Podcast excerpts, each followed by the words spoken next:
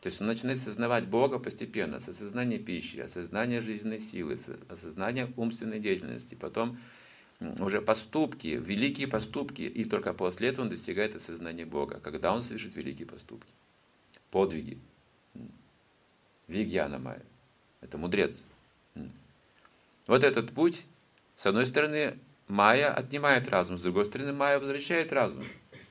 Этот мир создан двояко. Говорит, секрет его в том, чтобы вернуть живое существо обратно к Богу. Как? Исполняя свои обязанности, говорится, природно.